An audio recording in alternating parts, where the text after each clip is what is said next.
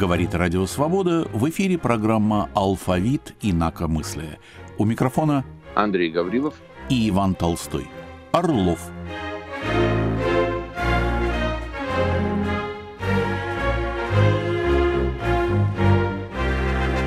Юрий Федорович Орлов – один из величайших, знаменитейших диссидентов, которых, Андрей, вот моя черная зависть – у вас было счастье с ним познакомиться лично и даже записать с ним интервью.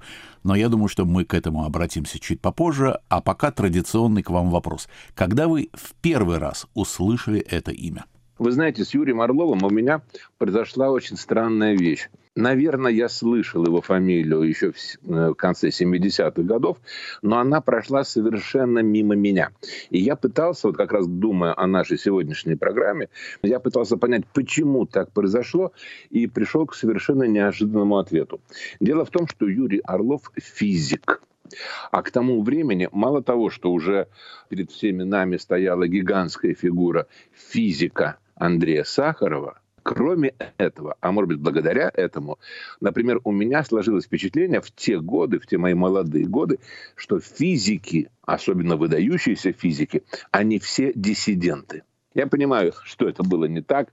Я понимаю, что это все, наверное, юношеское прекраснодушие. Но, тем не менее, когда я услышал впервые, что есть очередной диссидент-физик, на меня это большого впечатления не произвело.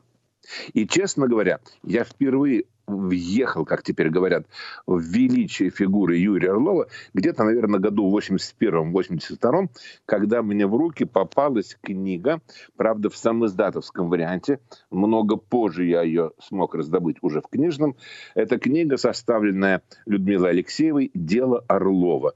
Издана она была в Нью-Йорке в 80-м году в издательстве «Хроника». И вот читая эту книгу, поначалу, конечно, просто листая, а потом читая эту книгу, я вдруг понял, насколько я был неправ, не обратив внимания на эту гигантскую фигуру. Гигантскую, я имею в виду не физику, в которой я не разбираюсь, а в том, что касается защиты прав человека, инакомыслия и так далее, так далее. Давайте скажем и нашим слушателям несколько слов о нем. Я боюсь, что он не из тех, кто слишком хорошо известен даже новому поколению, или наоборот, новому поколению меньше, чем даже нам.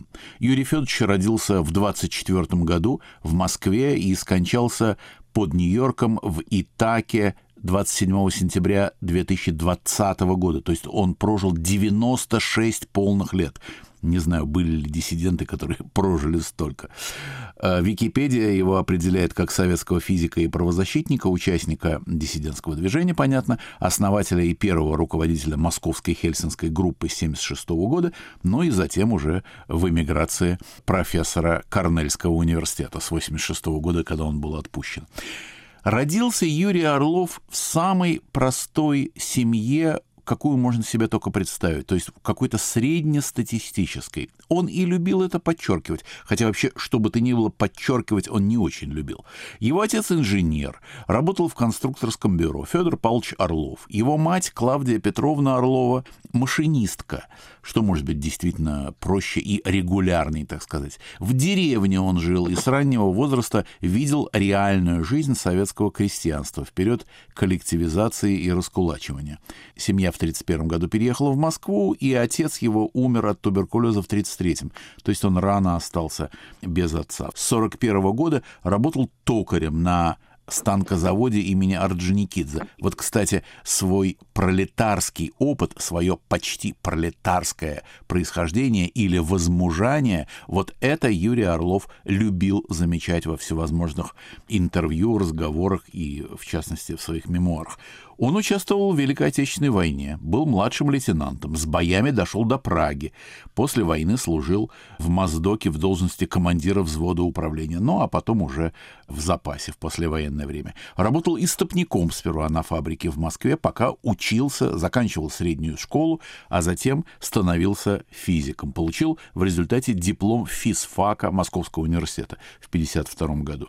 С 1953 года стал сотрудником теплотехнической лаборатории Академии наук. А это, конечно, секретное было заведение, потому что теплотехника — это область ракетостроения.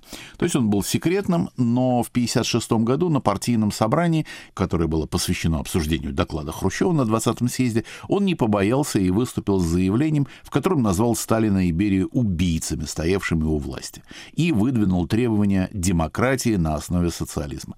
Понятно, что он был исключен из КПСС, понятно, что он был лишен допуска к работе с секретными документами, и понятно, что он был уволен из института. Дальше начинается многолетняя армянская карьера и этап жизни Юрия Федоровича Орлова, потому что директор Ереванского физического института Алиханян принял Орлова на работу, и 16 лет Юрий Федорович работал и жил в Ереване с 1956 года стал сотрудником Ереванского физического института Академии наук Армянской ССР. Но э, я не буду говорить о его физических, о его научных достижениях, потому что это дело совершенно специфическое. Самое главное, что он был необычайно активным и в 60-е годы, подписывая различные документы, и в начале 70-х, пока в 73 году он не был отовсюду уволен за поддержку академика Сахарова. Вот я говорил о том, что есть самоиздатские э, статьи Юрия Федоровича, я их назову. Одна из них о причинах интеллектуального отставания СССР, написана в 73 году. И, кстати, должен сказать, что мне сейчас было бы очень интересно эту статью прочитать. Я так ее и не прочел за все эти десятилетия. А причины интеллектуального отставания страны. Это вещь интересная и важная, особенно в устах такого умного и философски подкованного человека, как Юрий Орлов. Другая статья «Возможен ли социализм не тоталитарного типа» 1975 года еще, по-моему, интереснее, потому что все говорят в Швеции социализм, все говорят во многих других настоящих капиталистических странах тоже социализм, только подлинный, в отличие не от... только, простите, вас перебью, не только в капиталистических. Шри-Ланка, которая привлекла совсем недавно внимание всего мира после многих лет, ну, когда она оставалась в тени, она же тоже всегда себя позиционировала как социалистическая страна. Да, совершенно верно. Это все, что у нас э, затеивается, все по ставшей пошлой шутки превращается в автомат Калашникова. Ну и дальше уже, собственно, преследование Орлова уголовное, политическое и его сроки заключения. Он получил 7 лет лагеря в результате и 5 э, ссылки. Ссылку он до конца не отбыл, потому что в 1986 году он был обменен на советских разведчиков, э, военных на Западе и уехал в Америку. Это было уже осенью 86-го, то есть при Михаиле Сергеевиче Горбачеве. Есть огромная правозащитная часть жизни Юрия Федоровича, о которой мы, конечно, должны сказать, Андрей, но мне представляется, что когда вы встретились, опять-таки завидую вам, вы встретились с Юрием Федоровичем в один из его приездов в Москву, я надеюсь, вы вспомните, в каком году это было, он часто приезжал, он ответил на важнейшие вопросы которые нам нужны в нашей программе. Естественно, мы сейчас включим этот звук, эту запись, все ваши вопросы прозвучат, а потом я попрошу вас после этого поделиться вашими впечатлениями о встрече с этим замечательным человеком.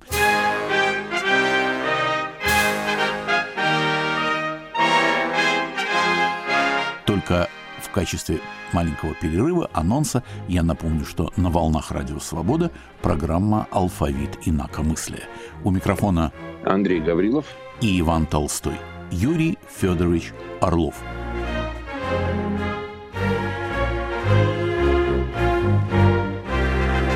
А теперь историческая запись. Как вы представляете себе, как вы понимаете слово «инакомыслие»? Я понимаю это в прямом смысле. Инакомыслие в идеологическом государстве э, означает, что мысль вне официальной э, идеологии. Как люди приходят? Если бы это было не идеологическое государство, то было бы трудно нажать ту кнопку, которая бы сказала «да, это инакомыслие». А в идеологическом государстве, где четко очерчено – что правильно, что неправильно, все, что неправильно, есть уже инакомыслие. В любых проявлениях? Нет, но я э, в прямом смысле понимаю инакомыслие только в проявлении, в разговоре, в записях, да, и в обсуждениях. Как, по-вашему, получается так, что люди, отдельные личности, приходят к инакомыслию, становятся инакомыслящими? Почему в обстановке, когда государство давит и все ощущают давление, почему не все инакомыслящие? Понятия не имею. Никто э, на меня не, не давил. У нас в семье никто не был арестован. Я был первый арестованный в семье. Ну, я был свидетелем э, репрессий. Но все были свидетелем репрессий, правильно? Поэтому я должен сказать, что я не верю в детерминизм развития характера. Генетика играет, конечно, какую-то роль, но в моей генетике что можно сказать, я не знаю. Как я уже сказал, никто не был арестован, не сидел ни при царе, ни после царя. А у меня появилось инакомыслие, потому что оно было во всей мировой литературе – а я был мальчиком э, библиотечным, когда я был в школе. Я основную свою жизнь проводил в библиотеке. Тогда, в те времена, можно было ходить в Ленинскую библиотеку со школьным билетом и сидеть читать там. Я сидел в, в Ленинской, потом в иностранных языков такая была библиотека, в историческом музее в библиотеке. И вся литература, она же не, не пропаганда советской идеологии. Поэтому оттуда, может быть, выросло. Из некоторых впечатлений детских, конечно. Прямые впечатления о репрессиях. Нас арестовали. Ну, вы знаете по книжке. В школе арестовали у меня моего школьного друга в нашем классе. Я не знаю, что с ним случилось. Арестовали мать, а потом, а потом он исчез тоже. И когда я подошел к его дому, я был у него в гостях до того, какая девочка сказала, что э, его забрали как врага народа. В своей книге вы пишете, я процитирую, «Однажды я разыскал в одной книге, что царя в России скинули еще до Октябрьской революции. Это был первый удар по моей детской вере в правдивость книг и учителей. Хотелось расспросить мать, как же было на самом деле с революцией царем, но я не сделал этого. Я не смог бы объяснить почему, но знал всем своим существом, промолчать лучше, лучше для всех нас. Наблюдая взрослых, всегда отползавших подальше от какой-то невидимой границы в разговорах, я начал уже чувствовать, где лежит опасная зона. Откуда в ребенке, ну, можно сказать, в молодом подростке, вот ощущение опасности? Ну как, я думаю, что это тривиально. Об этом, между прочим, вот и Людмила Михайловна говорила тоже. Как-то в разговоре говорила, что она тоже чувствовала, вот где граница до того, как стала взрослой.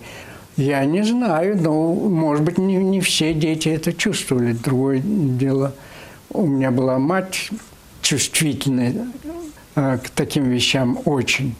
Но у нее было беспризорное детство. Она, конечно, чувствовала опасность очень, очень быстро и очень четко. Я думаю, может быть, это пришло от матери. Тоже цитата. «Внутри каждого из нас сидел сторож, державший наше сознание очень далеко от запретной черты». Это... Но это уже инакомыслие. Да, конечно ощущение этого сторожа. Да, уже инакомыслие. Когда вы это почувствовали, судя по вашей книге, вам было совсем немного лет, лет 10-12 максимум, наверное, да? Да, ну вот э, особенно в этом эпизоде с, с трамваем, где мы ехали, или, да, с трамваем мы ехали с отчимом и с, и с матерью, и они заговорили, э, назвали фамилию, я сейчас забыл какую, а я спросил, не тот ли это, который транслировался же, судебные заседания транслировались. И я спросил, не тот ли это человек, и это страшно перепугало и мать, и отчима. И они э, постарались вместе со мной, тащила меня за руку мама, чтобы выйти как можно скорее из переполненного трамвая и быть уверенными, что никто не вышел после нас. Но это тоже сколько лет? Лет 12, да, наверное? Когда суды-то были? 37-й. 12-13 лет, да. Да, ну... В таком случае, вот у меня какой еще вопрос. Когда началась война, вы уже были, ну, по всем понятиям, практически взрослым человеком. Вам было 17 лет в 41 да. году. Как вот вы сейчас смотрите на это время, то, что мы называем инакомыслием, то, что мы называем еще не было слова диссидентство, но не согласием, проявлялось во время войны? Или действительно война была чем-то сплачивающим, и все разговоры ушли куда-то в песок? Да, я отложил точно это надолго во время войны. Я встречал людей, которые во время войны, рабочих на заводе, я помню, говорил один, ну, мы им повоюем. А он сам не, не был арестован, но э, один из наладчиков станков на московском заводе Орджоникидзе, где я начал, начинал работать, а потом танковый завод, был арестован за опоздание и два года на севере проработал. Но вот он его вспомнил и сказал, ну, мы им повоюем. Вот. Но, в общем, все равно он работал и работал нормально. Никакой попытки саботажа, например, я никогда не встречал. И сам я работал с чувством, что нужно работать, нужно делать танки.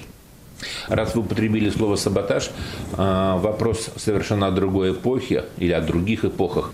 Вы встречались с очень многими диссидентами, инакомыслящими, противниками режима, жертвами режима. Скажите, пожалуйста, вы встречались ли с кем-нибудь, кто выступал бы или надеялся бы, или призывал бы к насильственному сопротивлению? Потому что все, что сейчас до нас доходит, это, в общем, попытки работы в рамках системы, попытки ну, интеллигентского сопротивления. Был ли кто-нибудь, кто вот говорил, нет, надо взять булыжник, оружие пролетариата, или автомат, или танк, и вот что-нибудь в этом роде? Ну, я не был в интеллигентском окружении. Вне интеллигенции, да, я встречал. Ну, я даже описал в книжке одного школьника, с которым, когда мы шли, он говорил, что он бы взял Сталина и своими руками задушил.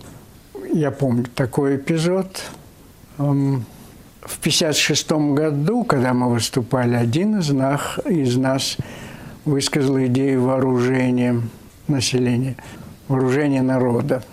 Но он цитировал Ленина при этом, по ленинской идее, до революционной идеи вооружения народа. Вот. Как вы восприняли оттепель? Или, по крайней мере, то, что называлось оттепелью, начиная с 1956 года? Вот надежды, связанные с 56-м годом, а, с 20-м съездом. С оттепелью? Да. Вы знаете, э, во мне не было чувства оттепели. Я просто...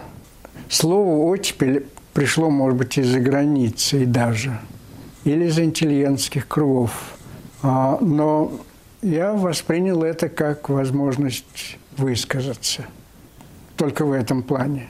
Это было время каких-то надежд. Как быстро они оказались разбитыми? А у меня не, ничего не разбилось, потому что не было больших надежд. Вы были пессимистом? Я... А? Вы были пессимистом? Нет, я не был пессимистом. Я смотрю на Хрущева с большим уважением. Но больших надежд у меня как-то почему-то не получалось, не было. Когда уже меня исключили, ко мне приехал будущий диссидент Турчин. Мы с ним последний курс, последний курс я учился с ним вместе на физфаке. И он с одним другим студентом тоже приехал. И они стали спрашивать меня, что с моей точки зрения нужно делать, чтобы продолжить это дело. И я говорил, вот нужно к рабочим. Они этого не, не очень поняли, эту идею, потому, но у меня была идея идти к рабочим и объяснять им, что я из этих кругов вышел. Ну вот не надежда, а идея, чтобы продолжить этот процесс десталинизации, конечно, была. Но больших надежд не было, потому что как я, почему я, я это говорю и как это я могу доказать, ко мне подходили через год-два после 56 года физики из э, лаба, где я уже не работал, из ИТЭФа. И, говори, и, и спрашивали мое мнение по поводу идеи идти в партию, из которой меня исключили, идти в партию для того, чтобы изменить ее изнутри. Я бы сейчас сказал, идите. А тогда я сказал, они вас изменят. Вы партию не измените, она вас изменит. У меня была отрицательная реакция. Так что у меня вот было такое. Это не было, не было пессимизмом, потому что ситуация значительно улучшилась после 1956 года. Значительно. Это радикально была другая страна после, э, после его речи фактически. Можно было умереть в своей постели, э, своей смертью, если не открываешь рта. А при Сталине гарантий никому никаких не было. Открыл рот или нет, это не, совершенно не имело отношения к делу. Так что я не помню, чтобы у меня были действительно ощущения, что это вот весна, оттепель и большие надежды на перемены. Я думал только о, переменах с, с, наш, с помощью нашей активности. У меня лозунг был такой, будем не работать столько, сколько партия нам велит не работать. Мы четверых нас уволили с работы. А тогда как вы восприняли то, что началось с середины 60-х годов.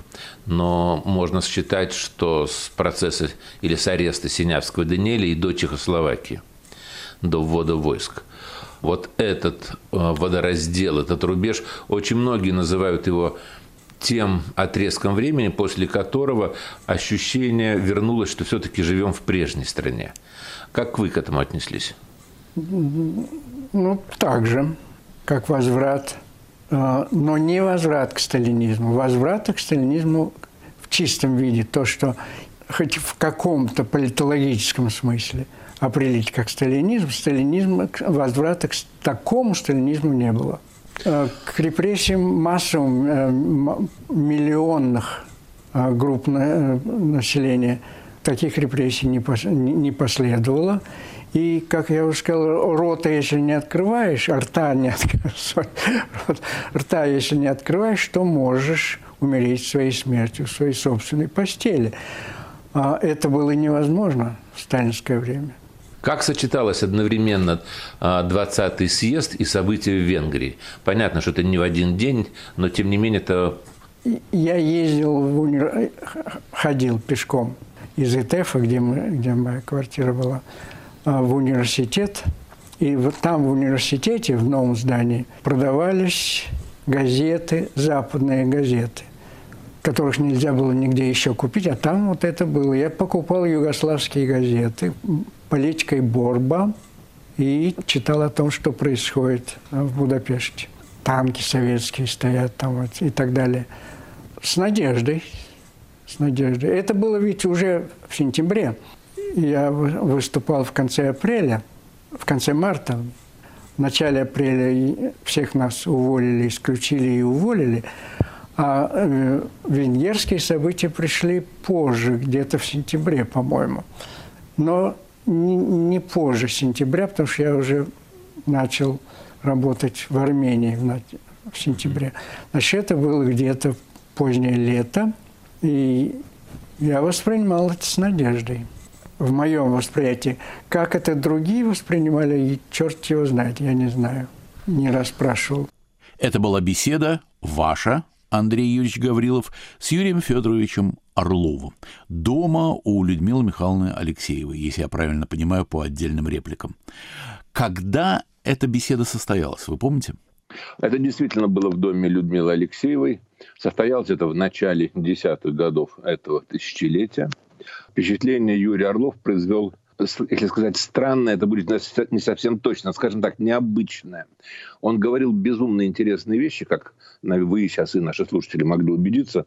Он говорил о самых важных проблемах не только своей жизни, но и жизни страны. И при этом манера разговора, манера изложения была абсолютно лишена всякого пафоса, всякой революционности. Он говорил совершенно спокойно. Иногда мне казалось, что я слушаю... Помните, был такой, если я не ошибаюсь, многотомник «Феймновские лекции по физике». Ни в коем случае не оценивая их, повторяю, физики я ничего не понимаю. Мне иногда казалось, что мне зачитывают просто учебник. Вот я пришел такой нерадивый студент, задал несколько вопросов, и умный, и благорасположенный, и добрый лектор, профессор мне объясняет то, что, по идее, я должен был бы знать и так. Вот такое у меня сложилось впечатление. И при этом абсолютная свобода в полете мыслей. Не та свобода, когда э, мысли летят в разные стороны, без царя в голове и так далее. Но я думаю, что вы сами могли в этом убедиться.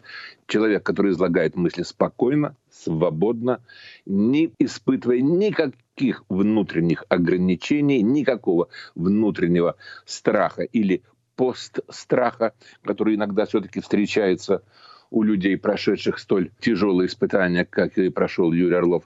В общем, я помню нашу беседу, помню очень хорошо, и я очень рад, что мне действительно довелось вот с ним встретиться. Но я хочу еще привести один исторический документ, помимо интервью Юрия Орлова. Это воспоминания Натана Щеранского, э, нашего, насколько я понимаю, одного из будущих наших героев. Тем более, что там упоминается герой нашей предыдущей программы. Вот очень забавно это получилось. Щеранский говорит, когда мы возвращались из аэропорта после проводов Амайрика, Орлов сказал мне, если мы хотим, чтобы мир серьезно отнесся к вопросу выполнения Советским Союзом Хельсинских соглашений, мы должны сами провозгласить организацию, которая возьмет на себя наблюдение за тем, как они будут выполняться. Мы начнем публиковать документы, их будет очень много, пересылать их во все инстанции и добиваться того, чтобы они были в центре внимания. И дальше он сказал, мне ясно, что нас в итоге арестуют, но после этого Запад не сможет игнорировать эти нарушения. И через несколько дней он провозгласил создание группы. Заявление об этом подписали 11 человек. А через 9 месяцев лидеров группы либо арестовали, либо выслали за границу. Но за эти 9 месяцев было создано 19 документов, а каждый документ – это десятки или даже сотни конкретных примеров нарушения прав человека. Дальше Щеранский вспоминает героя нашей предыдущей программы, сотрудника КГБ Виктора Орехова, который помогал диссидентам, снабжая их информацией о том, где и когда э, готовятся аресты, обыски и так далее. В частности, Орехов сообщил, что собираются арестовать Юрия Орлова. И в ночь на 4 февраля, когда его должны были арестовать, Орлов выпрыгнул из окна своего дома на первом этаже и убежал. С утра за ним пришли, а жена говорит, что она его нет и не знает, где он. Юрия начали срочно искать по всем другим домам, поехали к родственникам в деревню, но не нашли. Я напоминаю, что это воспоминания Натана Щерянского. А через несколько дней я получаю звонок от Люды Алексеевой. Она говорит, очень прошу, приезжайте, я себя плохо чувствую. Это на нее совершенно было не похоже. Я понял, что она что-то не может сказать по телефону и приехал. Захожу, и появляется Юрий Орлов. Он просит знаками ничего не говорить, потому что квартира прослушивается, и пишет, я хочу, чтобы ты организовал пресс-конференцию. Я говорю, Юра, ты с ума сошел, тебя ищут по всей стране. Как только я приведу первого корреспондента, тебя арестуют. И он отвечает, мы общественная организация. Наша сила в том, чтобы говорить слово правды миру. Скрываться больше невозможно. Вот такие воспоминания оставил Натан Щеранский.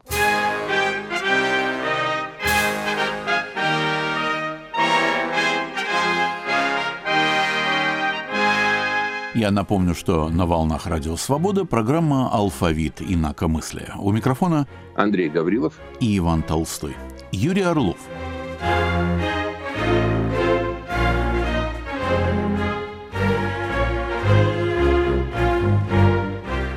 Собственно, сказали главное о правозащитной деятельности Орлова, о том, что он организовал московскую группу Хельсинки и так далее. Конечно, это выдающаяся фигура, о которой можно очень много чего прочитать в интернете. Но мне показалось интересным и важным сказать о его мемуарной книге. Она издавалась дважды, по крайней мере, на русском языке. Первый раз сразу после перестройки в 92 году, и, как сетует Юрий Федорович во втором издании, это первое издание, несмотря на тираж 50 тысяч, куда-то мгновенно пропало – судьба этого тиража мне тоже неизвестна. Я не спрашивал книжников или издателей. Возможно, просто тираж был мгновенно раскуплен, как корова языком слезнула. А возможно, что издатели нажились, приписав какой-то несуществующий тираж, а на самом деле его не отпечатав. Так тоже запросто бывало. И у меня есть свои истории на эту тему, которые подтверждают такую гипотезу. Но, впрочем, не будем гадать. Вышло второе издание э, в издательстве «Захаров». Я не очень люблю э, издательство «Захаров» за то, что там книги издаются, на мой взгляд, не всегда так, как полагалось бы, с эдиционной точки зрения, но я благодарен в данном случае, что эта книга есть, она выпущена очень опрятно, с фотографиями и с интереснейшим предисловием принадлежащим Перу Иосифа Бродского.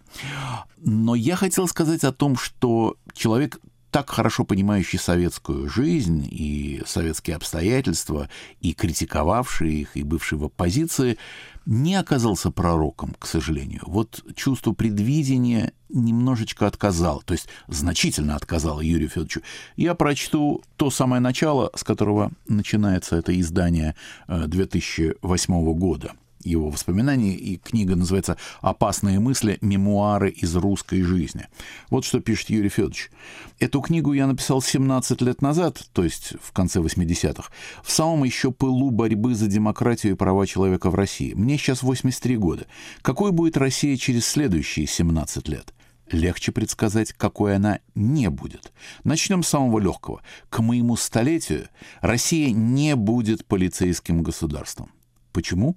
Потому что полиция, то есть милиция, все еще будет коррумпирована. Мысль Орлова в том, что если коррумпировано, тогда э, нету полицейского командования. Коррупция разъедает авторитаризм. Сомнительная мысль. Тем не менее, он так написал.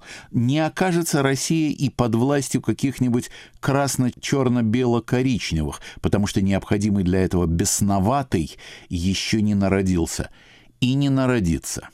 Мир вашему праху, Юрий Федорович. Но сбудутся ли мечты российских тайных служб, назовем их обобщенно Бенкендорфами? Не знаю. Надеюсь, нет.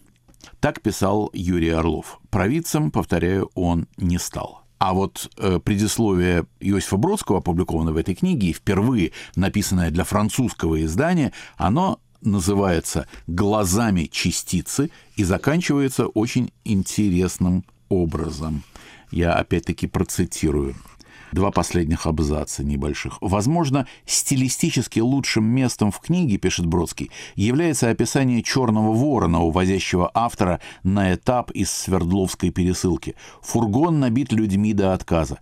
Нормальное сравнение в этом случае, как сельди в бочке – внезапно член-корреспондент Академии наук, дает себя знать.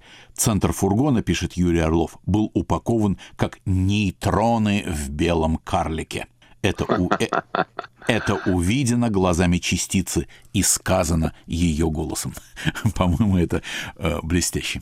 Я только хочу сказать, что мы все время упоминаем хельсинскую группу. Я допускаю, что выросло целое поколение людей, которые не понимают, почему мы о ней столько говорим, почему у меня, например, она вызвала резкое отторжение. Не хельсинская группа, нет, а хельсинский акт, который был подписан в 70-е годы почему вокруг этого была полемика. Хочу только сказать, что мы обязательно вернемся к этой теме, когда будем говорить про хельсинскую группу, которая была организована в Москве, в частности, Юрием Орловым, Людмилой Алексеевой и другими их сподвижниками. Так что ждите, скоро все узнаете. Категорически согласен и поддерживаю. Сегодня мы с Андреем Гавриловым говорили о Юрии Орлове в программе «Алфавит инакомыслия». Над программой работали режиссер Юлия Голубева и мы с Андреем Гавриловым. Всего доброго. До свидания.